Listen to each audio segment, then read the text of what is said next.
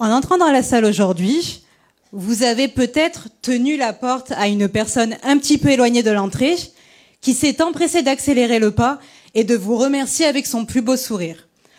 À son tour, cette personne s'est sentie ensuite obligée de faire de même. Eh bien, bravo. Norbert Alter vous dirait que vous venez d'enclencher ou de participer à un processus de don contre don. Don rime avec innovation. Mais qu'est-ce que l'innovation? L'innovation, c'est un processus collectif et interactif au cours duquel Jean apporte son expertise, Marie là-bas au fond donne des conseils et Mehdi partage des informations.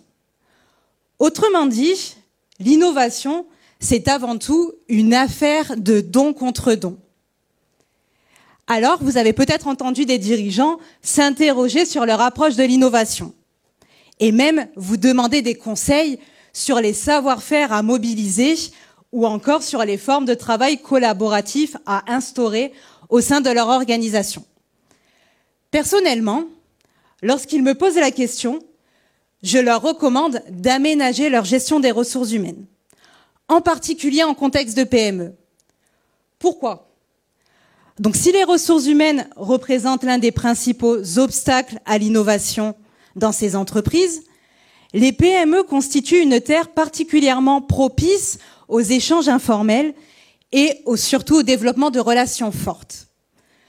Donc finalement, comment les relations de don contre don entre acteurs permettent-elles d'articuler la GRH et l'innovation en PME Donc dans le cadre de ma recherche, j'ai rencontré des dirigeants, des collaborateurs, des partenaires externes, acteurs qui participent à des échanges de don contre don sans même le savoir. Et ce sont pourtant eux qui m'ont aidé au travers de leurs expériences, à comprendre ce processus d'articulation. Donc comment faire, vous allez me dire maintenant? Trois étapes. La première étape consiste à libérer les dons. Donc c'est le dirigeant qui partage sa vision stratégique et qui crée un contexte propice à l'innovation et aux échanges. Ensuite, la deuxième étape nécessite de mobiliser les dons.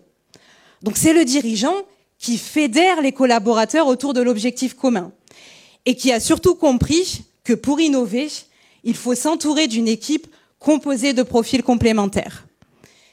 Et enfin, la troisième et dernière étape, donc le dirigeant, avec le recul, a besoin de repenser les dons, puisqu'il s'aperçoit qu'il n'a peut-être pas suffisamment accompagné les collaborateurs et qu'il faut donc y remédier à l'avenir. Mesdames et messieurs, vous avez entendu parler de la transformation digitale. Eh bien, préparez-vous la transformation du don. Merci.